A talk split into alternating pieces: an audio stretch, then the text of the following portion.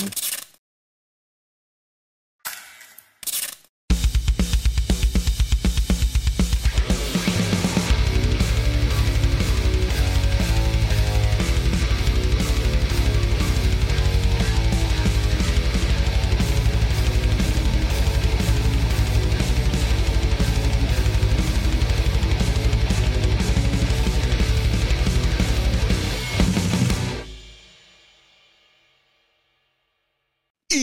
Con los calores terribles en Puerto Rico, yo me siento como una barra de mantequilla.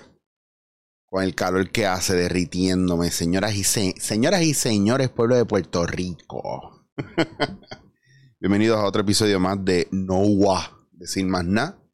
Ahí tienen para que vayan a la campanita y se suscriban. Aunque mucha gente me dice, ay, es que no me están llegando los, los avisos. Ni que fuera yo técnico de WhatsApp o, Yo les digo lo que hay que hacer. Si, si de WhatsApp no, de YouTube. Si YouTube no les envía la información es porque el problema es YouTube.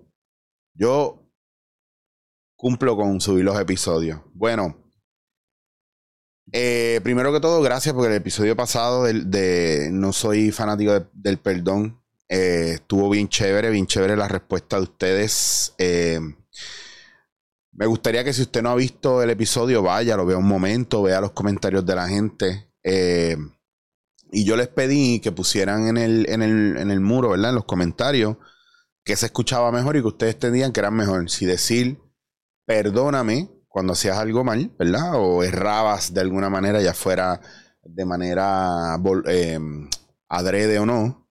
Perdóname o lo siento. Pues este, esta es mi visión, ¿verdad? Y esto es lo que yo pienso que, que no es lo, no, a ver, no es la verdad absoluta, pero sí es una opinión. No es que tengo la razón, pero sí es otra, otra visión, eh, otro punto de vista diferente. Y es,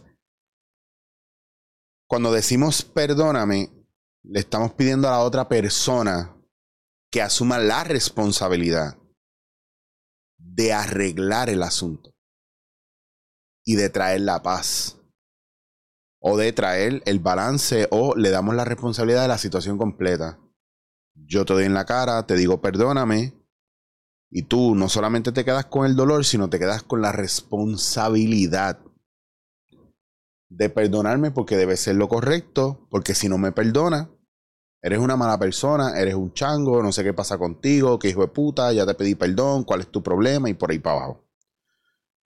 Lo cual es una actitud bastante también narcisista de la persona que espera que tú le perdones después de haberte hecho una puerca.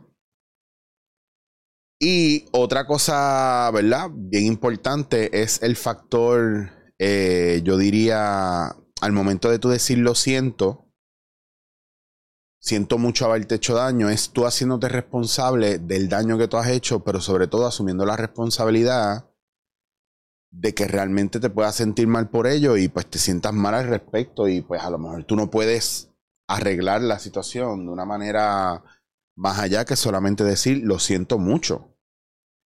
Que la persona te quiere perdonar o no te quiere perdonar, esos son otros 20 pesos y eso es problema de la persona, eso es responsabilidad del otro, no es responsabilidad tuya. Tu responsabilidad es asumir la responsabilidad de lo que te toca y tomar acción yo creo que hay una cuestión bien importante y es que hoy día, que estaba viendo un video y lo subía a, mi, a mi Instagram también, esta chica decía que la gente mala o la gente narcisista, egocéntrica, etcétera, o la gente que está al garete, no es la gente que comete el error o falla.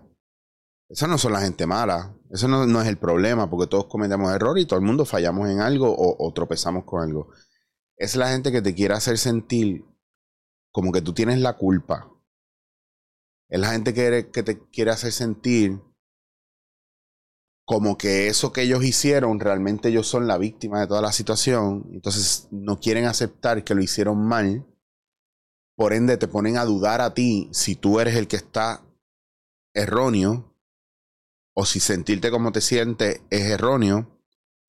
Te hacen dudar, ¿verdad? Porque tú dices, yo no sé si usted la ha pasado, que de repente usted está diciendo, pero es que me pasó esto, y yo contesté así, pero, y tú miras a la persona y dices, yo estoy mal, a mí me pasó una vez que yo tuve una situación incómoda y le dije a la persona que mientras estuviera conmigo, en un lugar público no hiciera eso porque eso me incomodaba y aparte que no me gustaba cómo se estaba comportando con la persona que tenía cerca.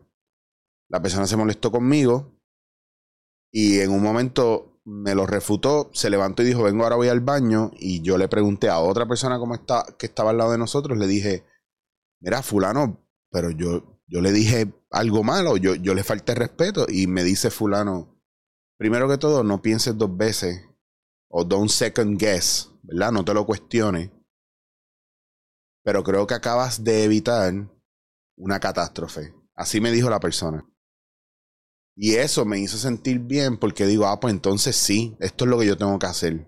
Cuando me siento incómodo, expresarlo de esta manera, así de tranquilo, porque yo no estaba ni agitado. Y siento que hay mucha gente que, que se van estos ranteos y en estas mierdas. Para mí siempre es básico. Para mí es que vuelven al niño y alguna herida de la infancia se le activa y, y no son adultos peleando, son niños peleando. Pero un niño peleando tú puedes manejarlo bastante, pero un adulto con actitud de niño es mucho más difícil porque físicamente tú estás viendo un adulto que al ser controlado por su niño interior en descontrol es bien difícil manejar. Y más si tiene algún tipo de balance psicológico, emocional, eh, hasta químico en el sistema, que no les permita eh, reaccionar de una manera madura o si son personas que no están trabajando su inteligencia emocional, pues puede ser problemático. Y esto se lleva a otro lugar, ¿verdad? Mayor, que puede ser el, en situaciones de trabajo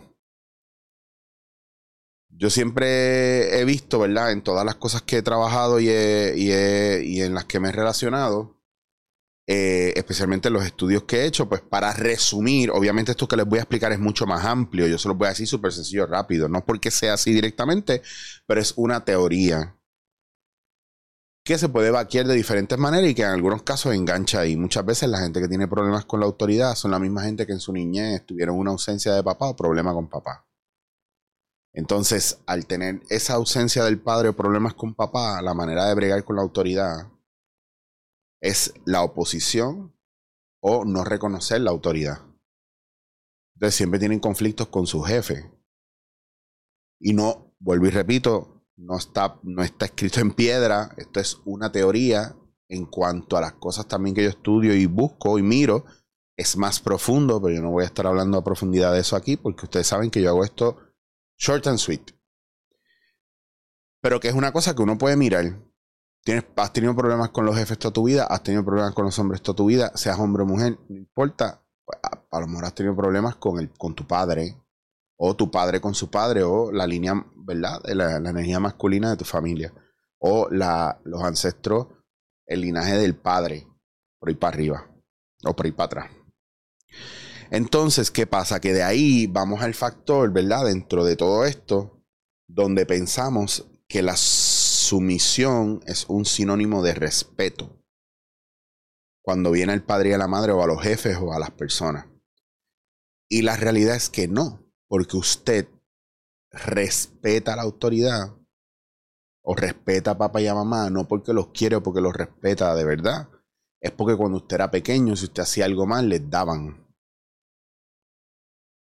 si usted hacía algo que no era agradable para papá y mamá, usted lo castigaban. Por ende, usted no se, se volvió una persona respetuosa, usted se volvió una persona sumisa. Por eso, cuando usted habla con alguien de autoridad y empieza a pelear, usted, en mi teoría, lo que siempre veo y lo que yo decidí que me interesa seguir indagando y buscando porque no he fallado todavía. En los casos que he tenido no he fallado. Está peleando con el padre y la madre. Hay un sentido, ¿verdad? Hay una herida de justicia ahí que está latente por cosas que usted a lo mejor vivió cuando era pequeño. Entonces hay que entender que cuando usted alguien le confronta desde un lugar de respeto, y decide no ser sumiso ante lo que usted diga, ¿verdad? Como hay gente que dice, no, no, tienes que seguirme así, o sea, es, como es blind faith, una fe a ciega. Incluso hasta en los caminos espirituales, muchos, muchos maestros espirituales piden que cuestionemos lo que vemos y lo que escuchamos y lo que sentimos. No para evitarlo o para cancelarlo, sino para indagar más. Es, es en la oposición donde aprendemos más. Había un dicho, yo voy a tratar de recordar esto, pero me encantaba, lo tenía apuntado y ya no lo encuentro. El sufrimiento es un gran, es un gran maestro. Estoy pensando en inglés para traducirlo. El cuerpo se purifica por el dolor. La voluntad por la oposición. La mente con el miedo. Y el corazón por la traición. Ah, el cuerpo por el hambre el dolor es un maestro. El cuerpo es purificado por el hambre, la mente por el miedo, el corazón por el eh, por la traición y la voluntad por la oposición. Y eso es una oportunidad de nosotros crecer y desarrollarnos. Una persona que se para frente a una pared y le empuja todos los días y está buen, buen rato empujándola, no va a mover la pared, probablemente. Y va a terminar muy cansado. Pero al pasar de los días se van a dar cuenta que empieza a trabajar a nivel eh, mm, aerodinámico, debo decir, o que es un tipo de ejercicio de lo que se llama resistencia dinámica, que la tensión empieza a fortalecer los músculos y usted se hace más, más fuerte, aunque usted no lo crea. Entonces, son esas cosas las que van modificando y cambiando el cuerpo, el sistema y la mente. Entonces, todas estas cosas que usted vive y todas e, esta, esta, estas situaciones que nos llegan, que nosotros sentimos que estamos bien jodidos, que por qué está pasándome esto, si yo me porto cabrón, si yo soy un tipo bueno, yo soy una tipa buena, yo siempre busco lo mejor, yo siempre trato de cuidar a la gente, eso no justifica que usted no vaya a recibir lo que necesita para crecer. Y a veces lo que usted necesita para crecer es no ser sumiso. Es plantarse frente a su padre, madre, jefe, amigo, hermano, agresor, opositor, lo que sea, y dejarle saber por qué no va a seguir adelante con la situación como está. A lo mejor usted está en una relación de la cual usted no se atreve a salir por la razón que sea. Y usted piensa que quedándose ahí ayuda a la persona a crecer y lo que está haciendo es alimentando una bestia salvaje ¿verdad? Que siga devorando y no está haciendo absolutamente nada. Yo no tengo la explicación de por qué este mundo a veces es una mierda y a veces está cabrón. Mucha gente dice que eso es algo que tú creas. Pero hay gente que vive en una miseria cabrona y yo me rehuso a pensar que esa gente está creando esa miseria para ellos a propósito. Yo me rehuso a pensar que en Afganistán, que en Libia, que en África, que en la India, que en todos esos países en Centro y Sudamérica donde hay gente pobre y pasándola fatal, ese, ese colectivo, ¿verdad? Esa conciencia a lo mejor decidió vivir esa experiencia y todos los metieron ahí. Bueno, está bien cabrón eso. Qué suerte tengo que no estoy ahí y que estoy acá con ustedes pero vivimos de alguna manera u otra en nuestros propios infiernos. No estamos allá mentalmente o emocionalmente, o sea, físicamente, pero estamos ahí mental y emocionalmente. Hay estudios neurológicos que dicen que la misma preocupación que sube los niveles de cortisol en el cuerpo cuando tenemos un, un trauma o una situación bien difícil, que la vivimos, un accidente o una pelea o algo así, también son los mismos cuando pensamos en ellos. Así que imagínense lo poderoso que son sus pensamientos. Y por eso es bien importante mirar en dónde estamos parados y cómo estamos manteniendo comunicación con el entorno. Y, este viaje de, de porque hay tanta rabia y por y yo, yo sé por qué hay tanta rabia. Hay mucha rabia porque no hay respeto, hay sumisión. Porque hay algo dentro de nosotros que nos cancela y que no nos permite decir las cosas como son.